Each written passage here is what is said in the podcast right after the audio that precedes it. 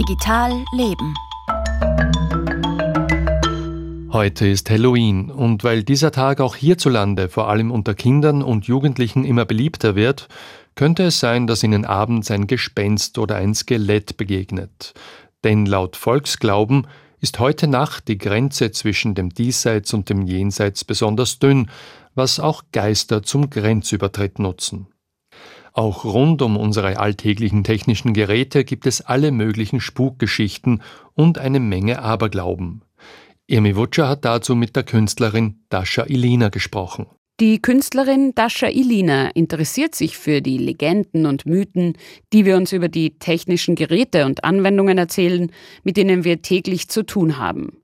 Und von denen die meisten von uns aber gar nicht so genau wissen, wie sie funktionieren. Dasha Ilina nennt das Techlore, ein Kofferwort aus Technik und Folklore.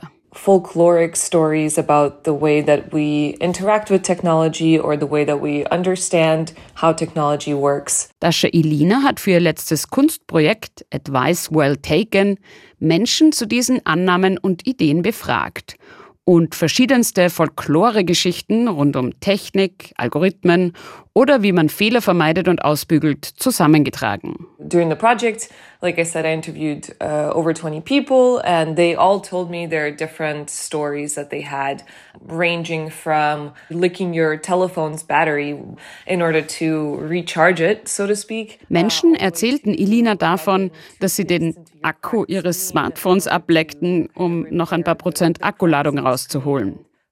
Oder dass sie auf einen zersprungenen Smartphone-Bildschirm Zahnpasta schmierten, um die Sprünge zu kitten.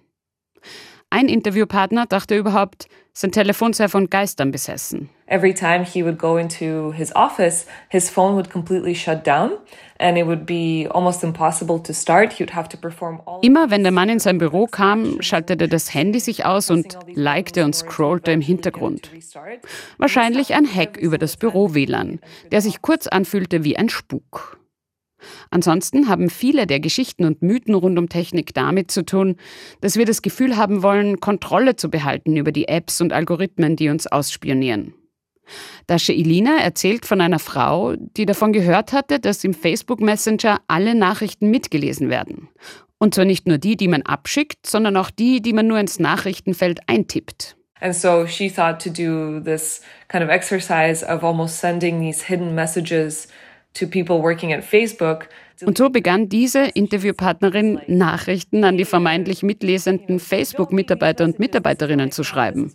So etwas wie, lest nicht meine Nachrichten, das ist privat. Hey, uh, you know, don't read these messages. This is my account. This is private. Ansonsten haben alle Interviewten davon gesprochen, dass sie den Eindruck haben, dass Smartphones uns zuhören.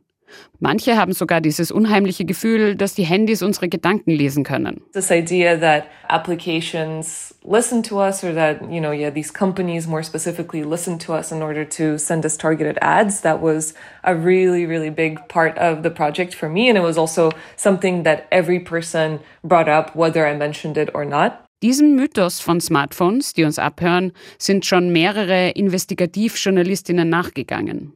Bewiesen hat es bisher niemand. Firmen wie Meta sagen selbst, dass sie ihre Userinnen und User nicht abhören. I mean, it's easy to to think that that would be the reason, but of course, these companies have so much information on us that it's almost they don't need to listen. Die Erklärung dafür ist, diese Firmen haben schon so viele Informationen über uns, indem sie etwa unseren Standort auslesen oder sich merken, mit wem wir uns treffen und was diese Person interessiert, dass sie uns gar nicht mehr abhören müssen für zielgerichtete Werbung.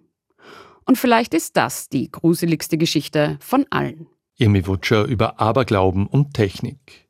Wie sollen wir mit unserem digitalen Nachlass umgehen? Diese und andere Fragen beantwortet heute Abend ein kostenloses Webinar von Watchlist Internet. Es informiert die Teilnehmenden auch über die Handysignatur bzw. ID Austria. Das Webinar beginnt um 18.30 Uhr, ist wie erwähnt gratis und dauert eineinhalb Stunden. Den Anmeldelink finden Sie wie immer auf unserer Sendungsseite via oe1.orf.at. Das war Digital Leben mit Franz Zeller.